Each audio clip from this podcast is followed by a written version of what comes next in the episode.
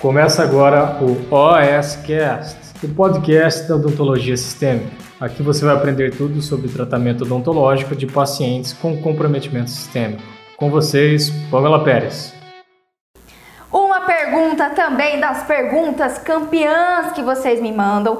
Isso é um assunto, sim, é um assunto polêmico, é um assunto que ainda tem controvérsias na literatura, é um assunto que ainda está sendo muito pesquisado. Doc, nós iremos falar do paciente com osteonecrose e principalmente, que é também é, é a pergunta dentro desse assunto, acho que é a pergunta principal.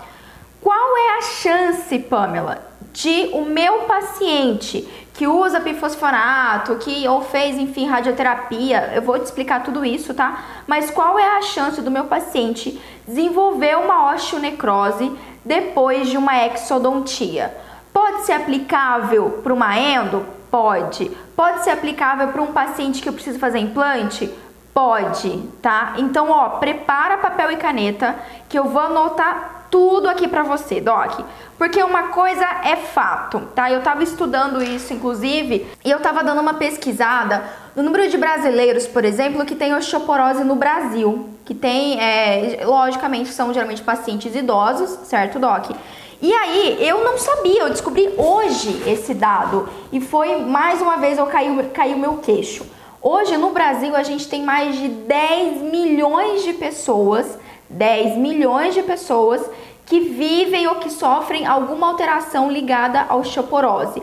Ou seja, grande parte desses pacientes fazem uso dos bifosfonatos. Sim, já até arrepia os cabelos de pensar no tal do bifosfonato, certo?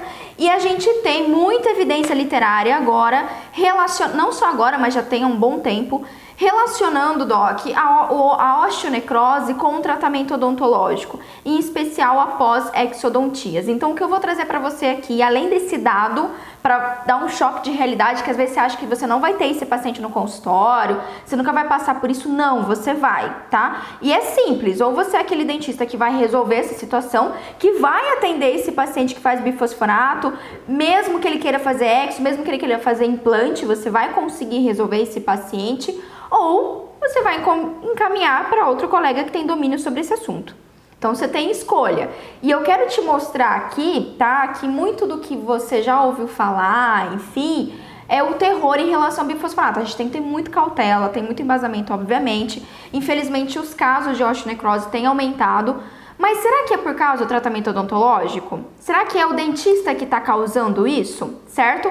E sim, é um tema polêmico, mas eu vou mudar um pouco da sua percepção tendo em vista o que eu, a minha experiência de campo de batalha em relação à osteonecrose e também uh, o que eu vejo na literatura, o que a gente tem de embasamento que diz pra gente, né? O, o embasamento que mostra pra gente a realidade atual, certo? Vamos lá então, Doc, deixa eu abrir meu resumo aqui pra você. Anotando aí, a primeira coisa que você tem que entender é o seguinte: Pamela, qual é a diferença de uma osteonecrose para uma osteoradionecrose? Qual que é a diferença? E eu trouxe aqui para você uh, o embasamento literário em relação a isso. Doc, quando a gente tem é, a osteonecrose em si, eu tenho ó, uma alteração óssea que pode ser induzida pelo uso de drogas indicadas para o tratamento de pacientes com osteoporose ou algum tipo de tumor maligno ósseo, tá? Ou algum tumor ósseo, enfim, alguma patologia óssea é, doença de Paget, osteogênese imperfeita, todos são doenças que têm, é, que afetam os ossos, principalmente no sentido de doenças que têm um, um, um, uma reabsorção óssea maior do que a reposição. E, consequentemente, o paciente precisa fazer uso de um medicamento para reverter isso. E parte da osteonecrose, que a gente chama de osteonecrose é, dos maxilares associada aos bifosfonatos, você vai encontrar sim um avalanche de artigos sobre isso. Uh, ela está ligada exatamente com o uso medica desse medicamento. Por quê? Os bifosfonatos, eles vão agir no osso diminuindo essa, essa degradação óssea. Lembra que o nosso osso, ele sofre remodelação óssea, certo? Então, a gente tem ali as células osteoclastos, osteoblastos, as células que degradam o osso e as células que repõem. É assim que a gente, a vida toda, inclusive, é o que permite o nosso crescimento quando criança, adolescente, por aí vai. E, na, e algumas pacientes, especialmente pacientes mulheres, depois da menopausa, elas tendem a desenvolver a, a, a osteoporose, ou seja, o meu depósito ósseo está comprometido e não compensa ali o que? Essa degradação óssea, certo? Então a minha remodelação ela fica desequilibrada. Pode ser por é, situações hormonais, pode ser por patologias como eu citei, às vezes o paciente nasce com uma alteração nessa remodelação óssea e por aí vai, certo? Bom, então quando a gente tem associação dos bifosfonatos ou de outros medicamentos como medicamentos antirreabsortivos, que entra aqui na classe o denosumab, também a gente pode chamar de medicamentos antiangiogênicos, esses medicamentos são um novo, uma nova geração, não é da mesma família do bifosfonato, mas são medicamentos que eles impedem, tá? Uh, eles impedem, de certa forma, a, vasculariz a vascularização óssea. Então é como se o osso ficasse um pouco mais frágil, tudo bem? E também pode levar a fraturas ósseas e tudo mais, e também pode levar a osteonecrose. Então toda vez que você ouvir osteonecrose, lembra que isso está ligado a um uso medicamentoso uh, na grande maioria das vezes. Agora, quando a gente tem a osteoradionecrose, o que, que acontece? Eu tenho uma doença no osso irradiado.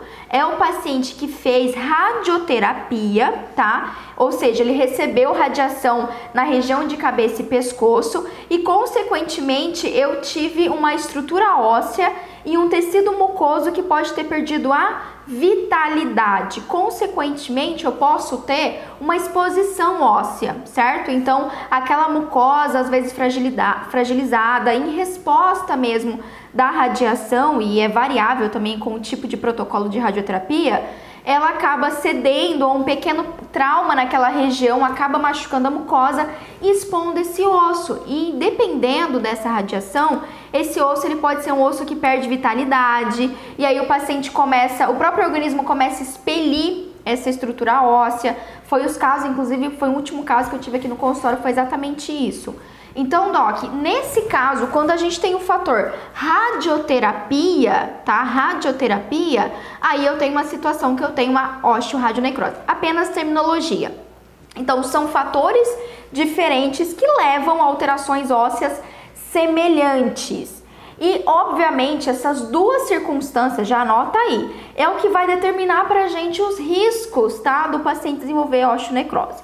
Vamos lá, então. Uh, é, Primeira coisa, é, segunda coisa que eu quero dizer para você, tá? É te contar assim, Pamela, que vivência você tem em relação a isso, né? O que, que você sabe sobre principalmente osteonecrose, osteo, osteonecrose, osteoradionecrose, para trazer aqui pra gente e para dizer da sua vivência. Doc, eu tenho duas principais vivências. Eu tenho a vivência que eu tive é, na época da residência, em especial no Hospital de Câncer de Barretos, e a vivência que eu tenho no consultório odontológico.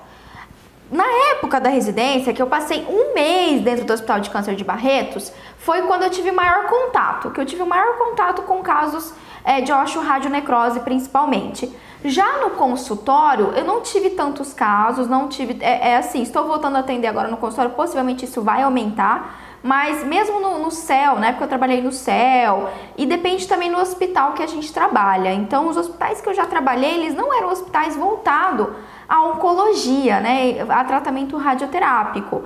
E muitos dos meus pacientes eu sempre tive um suporte, um cuidado e eles não desenvolveram isso, graças a Deus, e a todo um cuidado médico odontológico, certo? Mas sim, eventualmente aparece aqui no consultório algumas, mais ou menos uns dois meses antes, antes de, enfim, fechar o consultório por causa do coronavírus. A gente teve um paciente aqui que veio com uma situação de osteonecrose. Então, sim, isso é uma coisa que a gente tem e os meus alunos têm visto mais do que eu, inclusive, tá, Doc? Tem visto mais do que eu, inclusive, e, é, e tratado, e diagnosticado, e cuidado de pacientes assim. Bom, dentro do hospital de câncer, o que, que eu vi que era uma coisa que, é, digamos assim, quebrou um pouco a ideia que eu tinha de, de osteoradionecrose ou osteonecrose?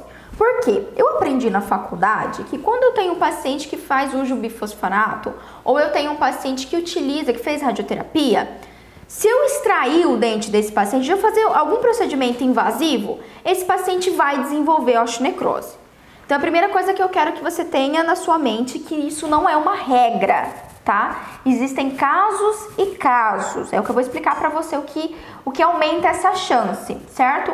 E no hospital de câncer, é, eu via muito, muitos dos colegas que eu acompanhei, dentistas residentes e os próprios dentistas que atuam lá há anos, uh, teve muito paciente. Assim, todos os dias eles atendiam cerca de 5, 6 pacientes com osteoradionecrose. E esses pacientes, quem conhece o hospital de câncer, sabe que o paciente que vai para radioterapia, especial de cabeça e pescoço, esse é um paciente que ele passa pela odontologia, ele tem todo o cuidado odontológico, todo o preparo odontológico, certo, Doc? Para ser liberado então para iniciar a radioterapia. E muitos desses pacientes, é, ali o hospital, ele fornece esse tratamento, esse cuidado antes Durante, para tratamento de mucosite, de xerostomia, enfim, todas as outras patologias e, e, e efeitos colaterais da radioquimioterapia. E também faz um, um acompanhamento depois, certo? Faz um acompanhamento depois que o paciente sai de alta. É, na, na, verdade, assim, faz um acompanhamento depois que o paciente sai de alta da rádio da quimioterapia. E aí, muitos desses pacientes voltavam para o atendimento com osteoradionecrose. Só que olha só, Olha essa percepção. Por que que um paciente que tinha passado pelo cuidado odontológico prévio, fez todo o acompanhamento, ainda assim ele desenvolvia osteoradionecrose? Porque, doc, isso não está ligado necessariamente com o procedimento odontológico. Isso também está ligado, tá? Com a radiação, a quantidade de radioterapia que o paciente recebeu. Isso está ligado com o cuidado oral que o paciente tem em casa. Isso está ligado com traumas da mucosa que o paciente pode ter, certo? Seja uma prótese mal adaptada e por aí vai. Então, assim, tudo isso leva o paciente a desenvolver é, osteoradionecrose. Não necessariamente simplesmente porque, porque eu extraí um dente. Lógico, vou mostrar aqui artigo para você embasamento. Isso também está relacionado, certo? Mas eu quero que você entenda, e, e eu, eu não gosto, é, é uma coisa que me chateia, sinceramente, é colocar sempre a culpa, o dentista tem culpa de tudo. Ah, o paciente tem osteonecrose, é culpa do dentista porque ele não tratou, ou porque ele tratou o paciente, ou porque, ah, teve osteonecrose mesmo não relacionada à, radioterapia porque o, o, paciente, ai não, você fez aquela extração e, e levou a isso. Calma, peraí, não é bem assim, certo? A gente tem um fator que é o fator primordial, é o fator principal que leva a osteonecrose ou osteonecrose osteoradionecrose, que é o fator radioterapia e medicação. Certo? Isso é maior, é maior que qualquer outra coisa. A gente tem que ter todo um cuidado com esse paciente, todo um protocolo de atendimento, sim, mas vamos parar de ter essa concepção e criar essa ideia que o nosso tratamento prejudica o paciente, que o nosso tratamento leva a problema, que é, eu nunca vi como que, infelizmente, eu não estou dizendo isso de, de, de dentistas, não, de dentistas falarem isso, mas é um meio, né? A gente pega um artigo que fala que existe uma conexão entre exodontia e radionecrose ou, é, ou osteonecrose e simplesmente fala, meu Deus do céu, é porque o dentista mexeu. Não é bem assim, tá? Então vamos lá. Isso me provou muito no hospital de câncer de barriga, porque mesmo o paciente sob cuidado, ele voltava. O paciente estava lá, não, não, não, tinha, não foi extraído um dente após a radioterapia. Não foi feito absolutamente nada nesse paciente, ele voltava com osteoradionecrose. Por quê? É um efeito colateral da radioterapia. E muitos desses pacientes eles tinham um fator combinado, que era eles faziam, eles fizeram radioterapia e eles também utilizaram algum medicamento angiogênico, como denosumab ou qualquer outra família dos MAB da vida, certo? Então, multifatorial por si só, como efeito colateral desse tipo de tratamento medicamentoso e radioterápico, o paciente pode desenvolver. Isso não está ligado necessariamente ao seu cuidado odontológico.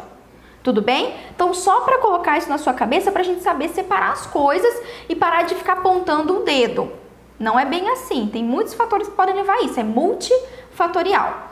Bom, por que, que eu preciso, você precisa saber? Em especial, a gente vai falar aqui do paciente que utiliza bifosfonato, tá? Só para deixar claro.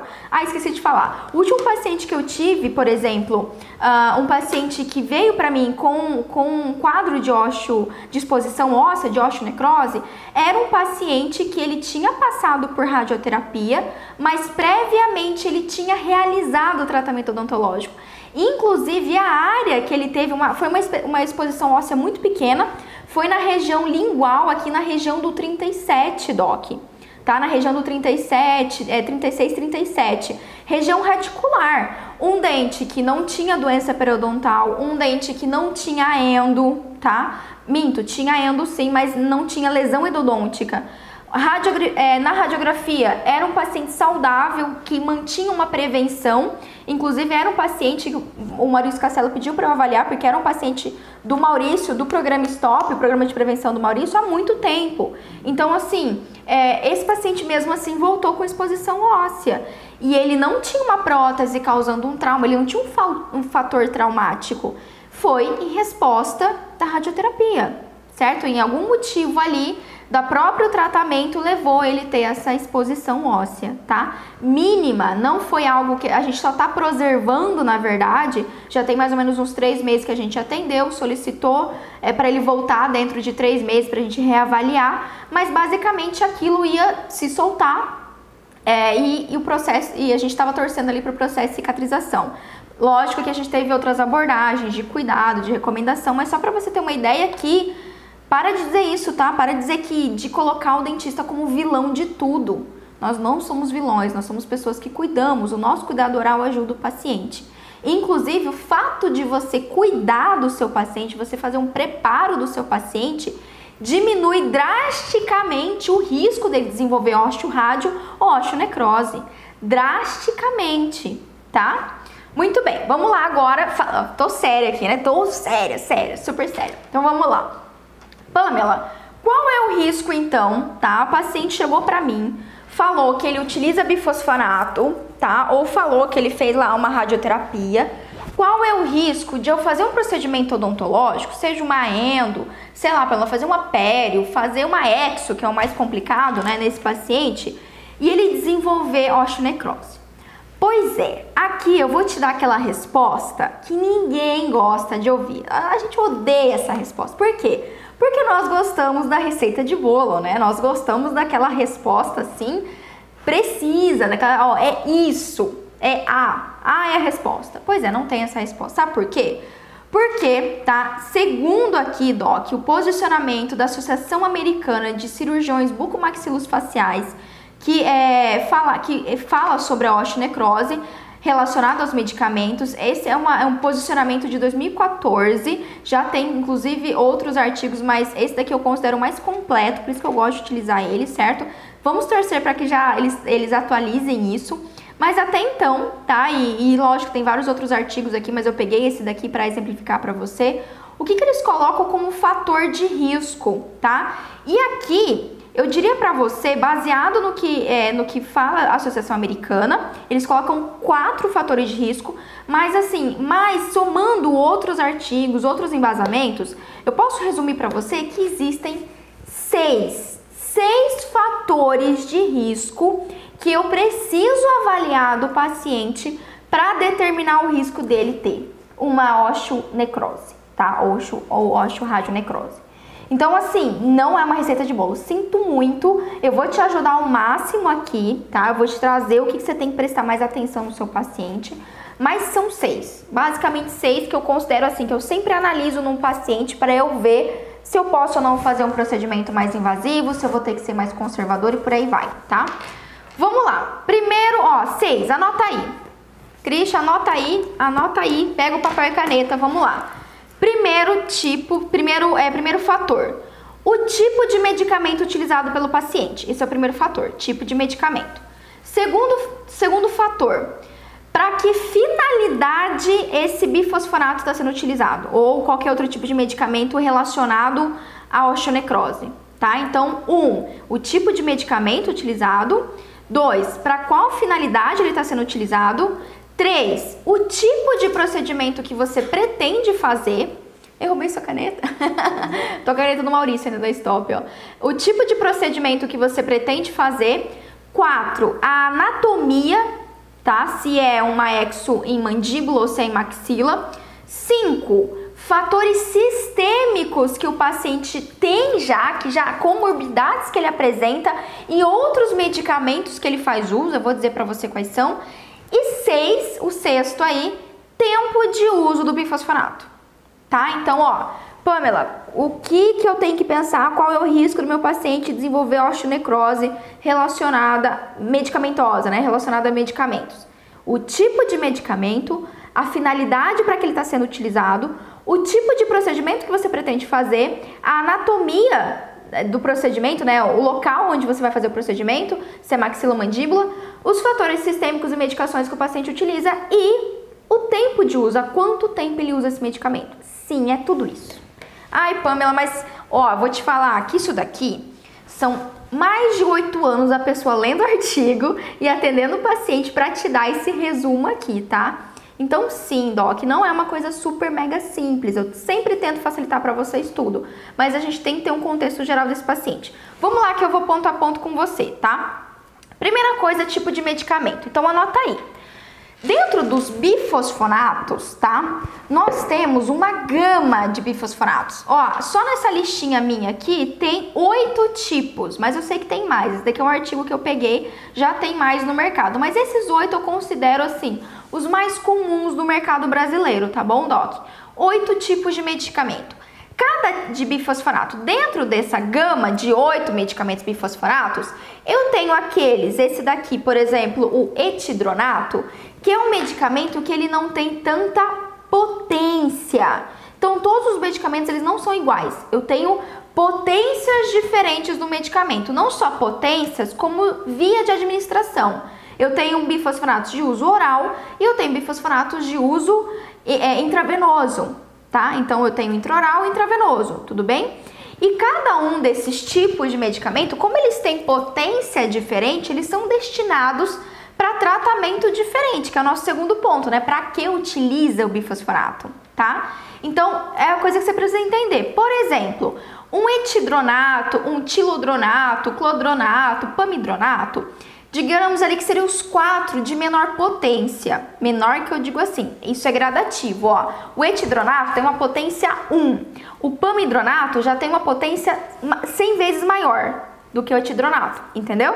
Tudo bem? Então só para você entender. E vai aumentando. O, o alendronato, que todo mundo conhece, né? O ibandronato, o residronato e o zoledronato são mais potentes. Então, por exemplo, o zoledronato, famoso zometa, ele é 10 mil vezes mais potente do que o etidronato, tá? Praticamente aqui é mil vezes mais potente do que um, é, mil não, mas umas 500 vezes mais potente que o alendronato. Então você começou a entender que já começa a diferenciar aqui a questão? Por isso que você tem que saber do seu paciente qual bifosfonato ele utiliza. A primeira coisa você precisa saber dele. Qual que é, certo? É um mais um men menos potente ou um mais potente? Dois, tá? Dois, Doc. É, tipo de medicamento. Aí aqui, olha só, só para você ter uma ideia, eu trouxe um artigo muito legal da professora querida, professora Karen Ortega. Eu tive um prazer de conhecer essa professora, ela é de Minas, maravilhosa. E ela publicou aqui um artigo de 2018, então é um, é um artigo recente, falando sobre é, osteonecrose relacionada a medicamentos, né? Diagnóstico, tratamento e prevenção. E olha só, ela relatou aqui uma publicação é, de 2015, tá? Uh, da Food and Drug Administration nos Estados Unidos. Eles avaliaram mais de 3 milhões de efeitos adversos relacionados ao uso de uh, medicamentos bifosfonatos, certo? E olha só, desse total de pacientes que desenvolveram algum efeito é, colateral dos bifosfonatos, 17 mil tiveram osteonecrose, tá? Então, ó, 69% dos casos de osteonecrose eram em mulheres e 41% dessas mulheres estavam utilizando medicamentos para osteoporose. Tudo bem? Então, existe já um dado. E olha só, a maioria dos casos que a gente tem de bifosforado, segundo esse levantamento, DOCS, foi, foi um levantamento de 2010 a 2014, mais de 3 milhões de eventos adversos, ou seja, de todos os casos, 17 mil casos, mais de 17 mil casos de é, osteonecrose na região de, de mandíbula maxila, tá bom? A gente tinha, tá? Que a maioria dos casos estavam relacionados a bifosfonatos. E na grande maioria, em 67% das vezes, do ácido alen, ale, alendrônico ou alendronato ou usometa. Então você está vendo que é potência. Agora, quando a gente pensa, por exemplo, no denosumab, que eu falei que é um medicamento antirreabsortivo, aqui cai já para menos de 7% a chance de desenvolver osteonecrose para esse medicamento. Por quê? Isso é outra coisa. A gente tem o bifosforato, ele está mais relacionado, mas a gente tem essa nova geração de medicamentos, que são os medicamentos anti-angiogênicos. São medicamentos é, principalmente utilizados, Doc, como adjuvante de tratamento de tumores ósseos, tá? Ele pode fazer quimioterapia, radioterapia e junto com o medicamento ou com a rádio, ele pode utilizar esse medicamento angiogênico, certo? A gente tem o, é, o denosumab principalmente e outros tipos aqui. Então esse, tanto o, o denosumab como o, be, o bevacim, bevacizumab uh, são medicamentos desse grupo, então ele é um, um adjuvante no tratamento oncológico também. E eles estão ligados a também desenvolvimento de, é, de osteonecrose de maxilares, tá? Dos maxilares. Não necessariamente, ó, presta atenção. Isso daqui, esses medicamentos, não necessariamente eles são utilizados no tratamento de é, é, tumores de cabeça e pescoço. Não, pode ser tumor ósseo, pode ser, o paciente pode ter um tumor de canela, tá? Ele tem um tumor na canela. Inclusive, infelizmente, um, um, um colega do Cristiano que se formou com ele foi um colega que teve, né, Cristi, tumor ósseo de canela na região da tibia, da fíbula, da fíbula, não lembro exatamente. E, e teve é, e veio óbito por causa disso, inclusive um paciente bem jovem. E, pode, e esses pacientes, como tratamento, eles podem utilizar esses medicamentos, tá? Então, na grande maioria das vezes, a e, e não é porque eles usam um medicamento voltado para um tumor de canela que eles não podem desenvolver é, é, osteonecrose relacionada é, nos maxilares, certo? Na região de mandíbula maxila, ok? Acho que vocês entenderam, certo? Tudo bem? Então, sim, os ometa é um dos campeões, um dos mais liga é, é, ligados. Em 42% também o alendronato e depois em 30% o pamidronato. São os mais famosos, tá bom? Então, ok, tudo bem que cada medicamento ele vai ter uma chance de o paciente desenvolver? Ele pode levar uma chance do paciente desenvolver a osteonecrose? Ótimo. Segunda questão que você tem que perguntar para o seu paciente. Para que, que ele está utilizando, Ana Maria, mas para que, que a senhora está utilizando o alendronato? Certo? Na verdade, só da anamnese você já vai entender para quê. Por quê? Quando um paciente utiliza tá, um medicamento, um bifosforato ou qualquer um medicamento antirreabsortivo, como adjuvante de uma radioquimioterapia, enfim, como adjuvante no tratamento oncológico, a chance dele desenvolver Osteonecrose, em comparação com um paciente que usa esse medicamento para osteoporose, é 100 vezes mais. Então presta atenção, olha isso. Eu tenho um paciente que usa bifosfonato para osteoporose. Eu tenho um paciente que utiliza um bifosfonato ou um medicamento antirreabsortivo adjuvante no tratamento oncológico. Esse paciente aqui tem 100 vezes mais chance de desenvolver osteonecrose do que esse daqui. Você está entendendo? É um outro fator. Então, sim, o paciente oncológico que utiliza essa medicação, ele vai ter 100 vezes mais chance do que seu paciente, do que a vovó que faz tratamento para osteoporose. Tá bom? Tudo bem? Então, esse é outro fator que você tem que entender aí. Uh, vamos ver dado para você ter uma ideia, né? Aqui nessa revisão, por exemplo, uh, um, um, a osteonecrose em paciente oncológico, esse paciente oncológico, vai variar de 1% até 15%. Vamos mas de 1 a 15 a gente tem uma diferença muito grande. O que que muda? Doc, todos os outros fatores que eu citei para você são seis fatores que mudam. Aqui a gente está falando só do uso do medicamento, certo? Um paciente, por exemplo, que tem osteoporose, que utiliza bifosfonato, a chance dele desenvolver aqui, é, só pelo fato de usar bifosfonato, uma osteonecrose, é de, segundo essa literatura aqui, de é no máximo aqui 0,01%. Então, sim, é absolutamente é 100 vezes menor a chance dele ter do que esse paciente que utiliza para o tratamento oncológico, tá bom? Dois, tipo de procedimento, certo? Então, olha lá. Você tem que entender qual é o medicamento que o paciente usa. Um. Dois, para que, que ele está utilizando, se é para um tratamento oncológico ou se é só para osteoporose. Três, aonde é o procedimento que precisa ser realizado? Você está tá pensando na sua exo, né? Aonde é o procedimento que precisa ser feito? Por quê? Mandíbula, existe uma chance, praticamente três vezes mais chance do paciente ter osteonecrose de mandíbula do que de maxila. Os pacientes que eu vivenciei até hoje tiveram mandíbula, tá? Então é mais comum. Segundo a própria, é, a própria Associação Americana de Cirurgiões Bucomaxilo, é mais provável que apareça na mandíbula, 73% mais provável, do que na maxila, tá? Em 22,5% dos casos. E nas duas regiões pode, infelizmente, tem paciente que tem é, maxila e mandíbula e esses casos compreendem 4,5% dos casos. Então, sem mandíbula, tá? A exo que eu preciso fazer em mandíbula, eu sei que a chance de desenvolver osteonecrose é praticamente três vezes maior do que se eu fazer uma exo e maxila ou fazer um procedimento invasivo maxila. Qual que é o problema que a gente tem aqui? Foi um problema que eu vi lá no Hospital de Câncer de Barretos. Você consegue saber, me dar uma dica assim, de que, de que acessório o paciente usa, tá, em região inferior, que vive soltando e que é muito móvel e que quase nunca você consegue ajustar o bendito? Prótese, certo? Acho que você já entendeu. Prótese, doc.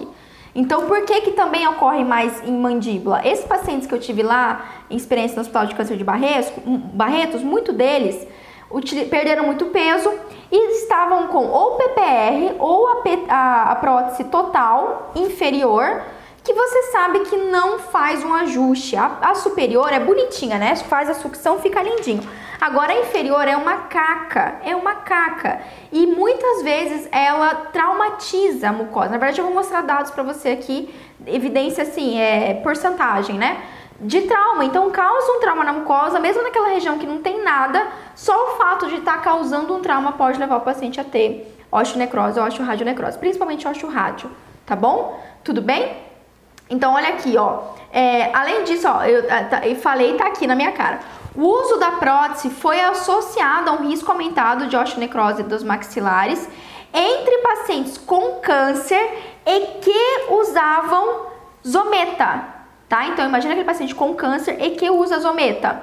Então, ó, numa amostra de 1.600 pacientes com câncer tratados com zolendranato intravenoso, houve um risco duas vezes maior de desenvolver osteonecrose, osteoradionecrose, para aquele paciente que usa prótese. Então, ó, eu tenho um paciente que faz bifosfonato e, é, perdão, que faz radioterapia, tá, com câncer, paciente com câncer, e utiliza um, um, um bifosfonato. E aí eu tenho um paciente que faz, é, faz o tratamento com câncer, usa bifosfonato e usa uma prótese. Esse daqui tem duas vezes mais chance de desenvolver osteo, é, é, osteonecrose do que esse daqui. Tudo bem? Entendeu? Eu tô sentindo falta do meu quadro. Hoje, eu tô sem quadro. Hoje não tem meu quadro aqui maravilhoso. Eu não consigo desenhar pra vocês, mas só pra. Eu gosto de desenhar que fica mais claro da gente entender. Sacou a diferença? Ótimo, maravilhoso. Então, ó, quarto fator é anatomia. Se é mandíbula, o risco é três vezes maior do que se for maxila, tá bom? Outra coisa tá relacionada, isso daqui foi muito bem frisado, inclusive, para o paciente aqui na, da Sociedade Americana, é, nesse, nesse parecer, nessa diretriz da Sociedade Americana de, de Cirurgia Bucomaxilofacial. Fatores sistêmicos e medicamentos que o paciente usa, que são fatores que elevam, aumentam esse risco dele desenvolver osteonecrose. Primeiro fator, se o paciente utiliza corticosteroide. Pamela, que paciente utiliza corticosteroide? Aí vem aquele combo maravilhoso. Imagina um paciente que ele faz radioterapia, tá? Ele faz uso de um bifosfonato e ele tem uma doença autoimune, que ele faz uso ali diário de um corticosteroide. Ele faz uso constante daquele medicamento ou pode ser que seja um paciente que faz um tratamento oncológico e precisa utilizar junto com o tratamento oncológico um corticosteroide, um, um tratamento oncológico, um corticosteroide, tá? Então esse é um fator, anota aí. Se seu paciente utiliza corticosteroide, ele existe um risco aumentado, somado a todos os outros fatores que eu estou citando para você. Outro fator, como eu já citei, é quando o paciente ele utiliza um agente angiogênico certo? Então é o paciente, ele tem, é, ele pode utilizar o bifosfonato e o agente angiogênico, ou ele faz o tratamento radioterápico e faz um agente angiogênico, faz lá o, o grupo dos denosumab, isso também é um fator que pode levar ao risco aumentado, tá certo, Doc? E também, tá, as comorbidades dos pacientes com câncer, olha lá, principalmente paciente anêmico e paciente com diabetes mellitus. Esse artigo coloca aqui, por exemplo, se o paciente mantém, tá, durante o tratamento radioterápico, enfim, é, uma anemia, uma hemoglobina menor do que 10, deci, é, 10 gramas por decilitro, existe essa chance, isso já é um problema. Da mesma forma, o paciente com diabetes, tá? E o próprio tipo de câncer também vai ser variável. Tudo bem, Doc? Então, esse é outro fator que a gente vai também ter relacionado risco que o paciente, é, ou medicamento ou fator sistêmico pode piorar. Então, aquele paciente que tem câncer que, ou que utiliza o bifosfonato e ele faz uso de corticoide também, ele faz uso também de um, de um denosumab, ele também é um paciente num quadro anêmico, ele é um paciente diabético descompensado, combo, mega ultra combo, tá? Então, tá vendo que cada fator que eu tô colocando para você é uma soma mais? Cada fator que eu coloco, doc, tá levando, tá somando ao risco do paciente desenvolver. Por isso que é diferente. É diferente um paciente, uma senhorinha, uma vovó, que usa o bifosfonato, tá? Para osteoporose, usou ali por determinado tempo. É diferente de um paciente que utiliza um paciente que teve câncer, que utilizou um bifosfonato ou um denosumab, que também é diabético, que também tem uma doença autoimune ou utilizou um corticoide para o tratamento. É completamente diferente. Não existe, é, não existe 880, doc. Ah, porque ele tem, ele usa o bifosfonato, pronto, ele vai ter osteonecrose. Não, não existe isso. Tem vários fatores agrupados aí para levar isso, certo? Uh, e aí, o quinto fator. Aí, ah, o sexto fator, que eu esqueci aqui de colocar, mas eu vou dizer para você, é, Doc, o tempo de uso, tá? O sexto fator é o tempo de uso. Já tem relatos, já tem artigo que mostra pra gente que um paciente que utiliza, tá, a mais de a menos de 4 anos um bifosforato, seria um paciente com risco menor. Aquele paciente que usa há mais de 4 anos, aí a gente já poderia pensar em você ter que suspender o bifosforato para você fazer a sua exodontia. O tempo é um fator também muito importante, tá? Então a gente tem o fator tempo e a gente também tem o fator, é todos esses fatores relacionados que eu falei para você. Então, ah, se meu paciente é uma idosa, certo? Ela é uma idosa, ela usa, ela tem osteoporose e ela utilizou um bifosfonato dois anos da vida dela. E é um bifosfonato de uma baixa potência. Então, quer dizer que a chance de desenvolver osteonecrose é nula? Não. Sempre tem a chance. E eu vou dizer como é que você resolve isso para o seu paciente. Só que ela é muito menor do que se for um paciente, por exemplo, que tem osteoporose, que usa um bifosfonato há mais de 4 anos e que tem várias outras comorbidades, né? Diabética, é anêmica, tudo bem? Então a gente tem que olhar todo esse contexto, todo esse contexto para determinar o paciente, determinar a sua decisão de extrair ou não o dente, o elemento dental tudo bem? Todo esse fator. Só que, ó, como que a gente resolve? Eu vou te dar uma dica, é uma dica muito prática. Pamela, mas eu fico insegura, sabe por quê? Eu sei qual que é o seu medo. Eu sei. Eu vou, ó, vou adivinhar agora, eu estou lendo a sua mente. Pamela, minha maravilhosa, minha querida, doc da sabedoria. Eu, eu vou pegar uma vovó, tá? Eu já entendi tudo isso. É uma vovó que usa lendronato, é uma vovó que usa há, menos, há um ano isso, há pouco tempo. Eu preciso fazer uma exodontia, mas vai que ela entra ali no 0,01% de chance de ter osteonecrose e depois essa família me processa e depois eu vou ter que resolver esse pepino. E aí? Doc, existe uma coisa maravilhosa, isso é uma tecnologia, tá? Uma tecnologia chamada, anota aí, é importante, vai, vou, se você ainda não anotou, se você não anotou nada, anota isso, anota isso. Existe uma tecnologia maravilhosa que chama T, ó, T, C, L, E. termo de consentimento livre e esclarecido. O grande problema que nós temos, que você enfrenta, tá, no consultório odontológico, e o medo muito vem, se o seu paciente não tiver consciente daquilo. Pô, eu preciso fazer exo, a endo, implante. Eu tenho colegas, doc, que fazem implantes, que já tiveram sucesso em implantes em pacientes que utilizam bifosfonato.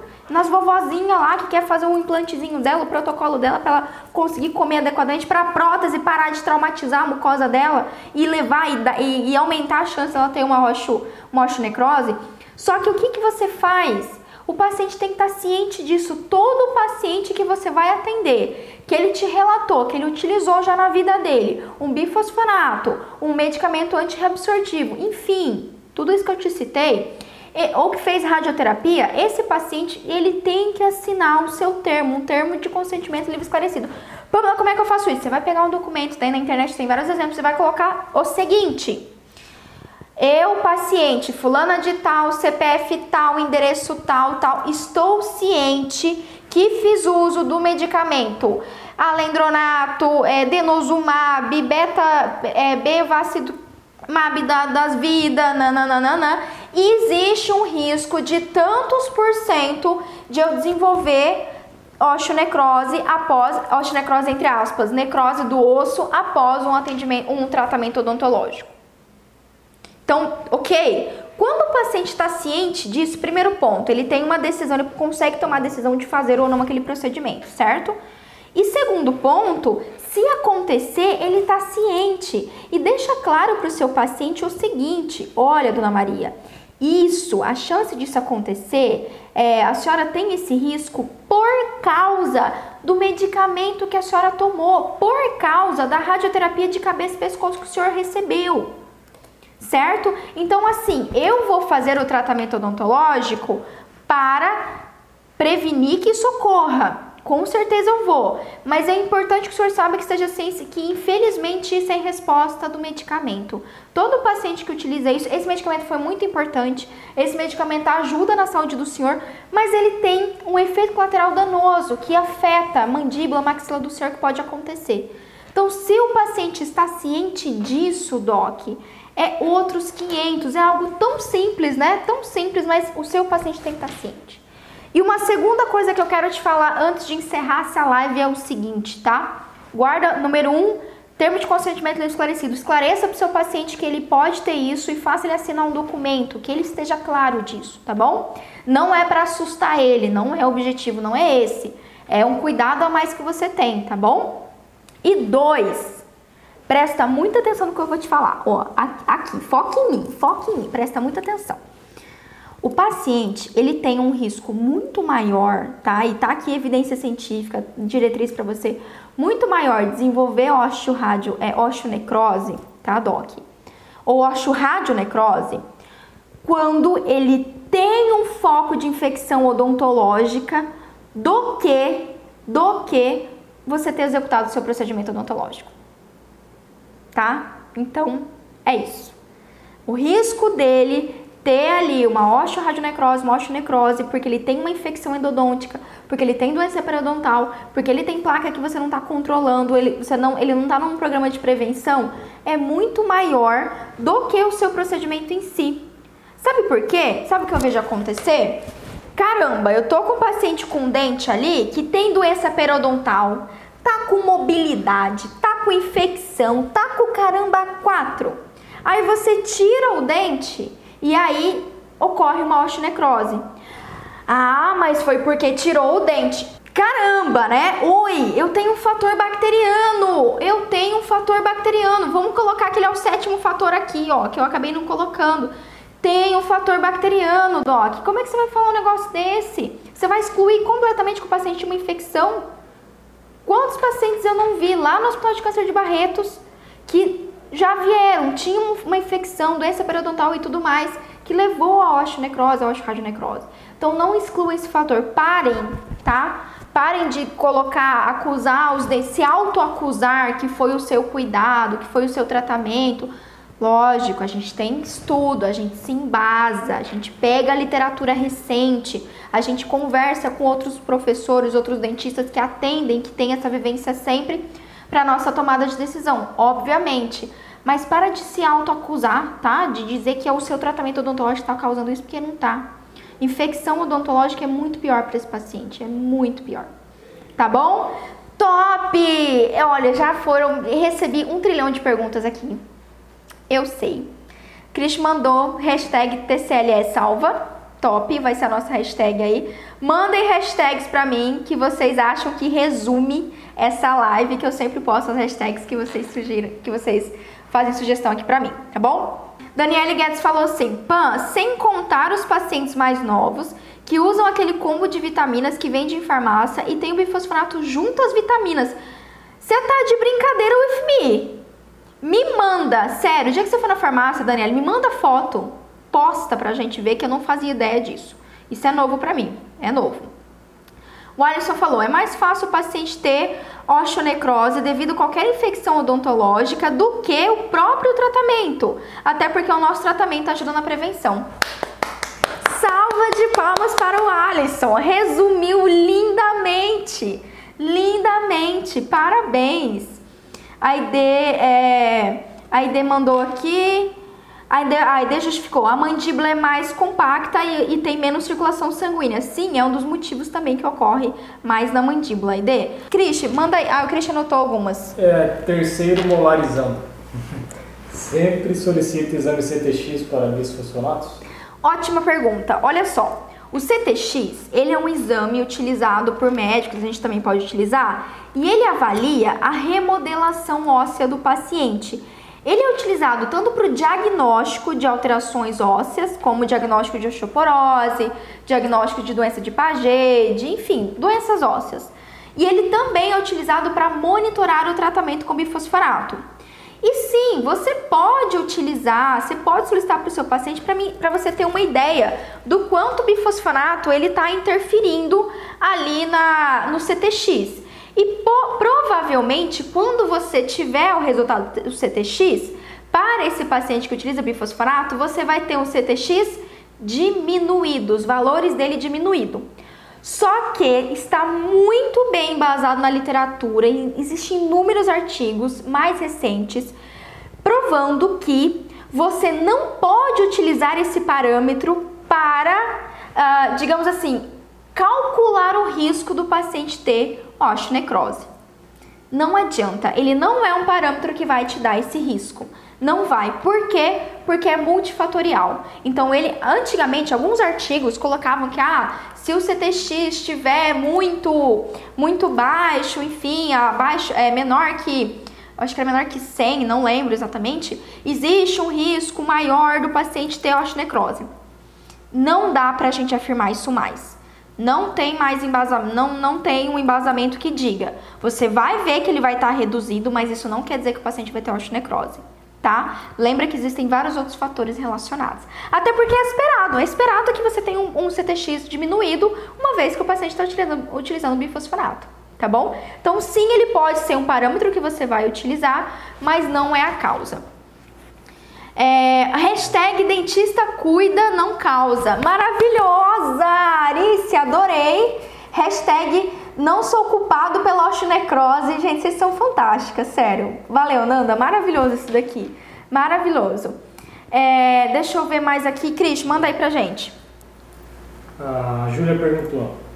Pamela, após a rádio, quando eu posso atuar com procedimentos invasivos sem risco para a osteonecrose? Depois da rádio, quando tivemos, nós tivemos, nós tivemos é, live sobre radioterapia e eu vou te falar, é multifatorial. Doc, dá uma olhada no meu Instagram.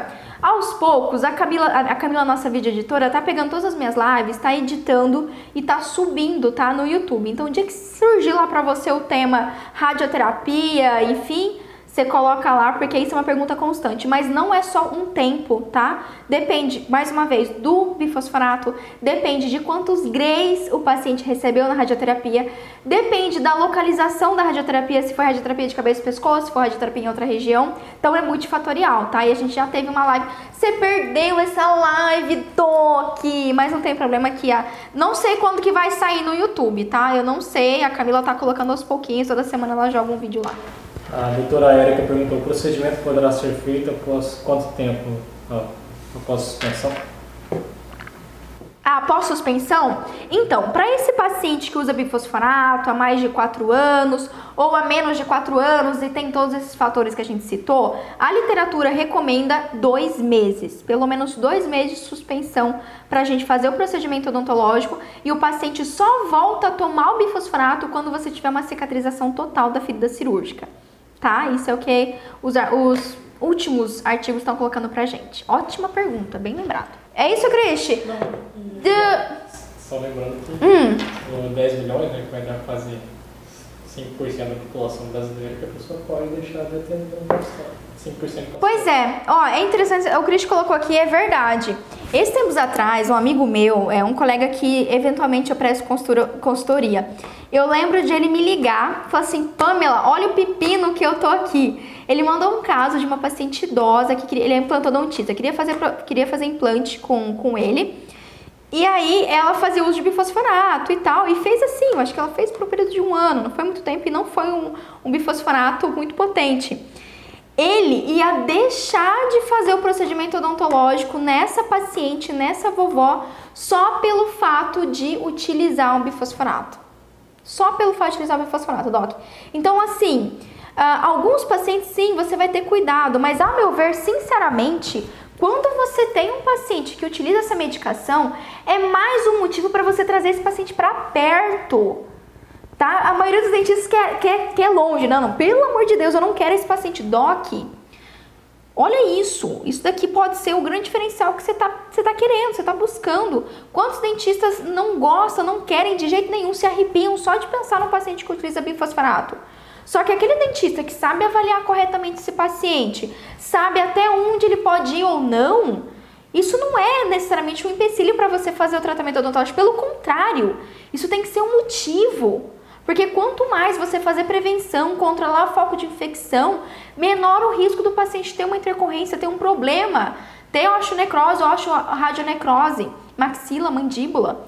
Quanto mais você pegar esse paciente idoso ali, que está com uma prótese desajustada, e ajustar, fazer uma nova prótese para esse paciente, fazer uma prótese diferente que nenhum outro dentista fez, que por exemplo é uma prótese soft, com material soft que não machuca a mucosa, mais diferencial você tem. Então, ó, quando a maioria dos dentistas estiverem vendo problema, você pode ser o dentista que vê isso como uma solução. Eu vi isso há oito anos atrás e foi o que mudou a minha carreira. De verdade, tá bom? Um beijo imenso pra vocês. Tchau, tchau.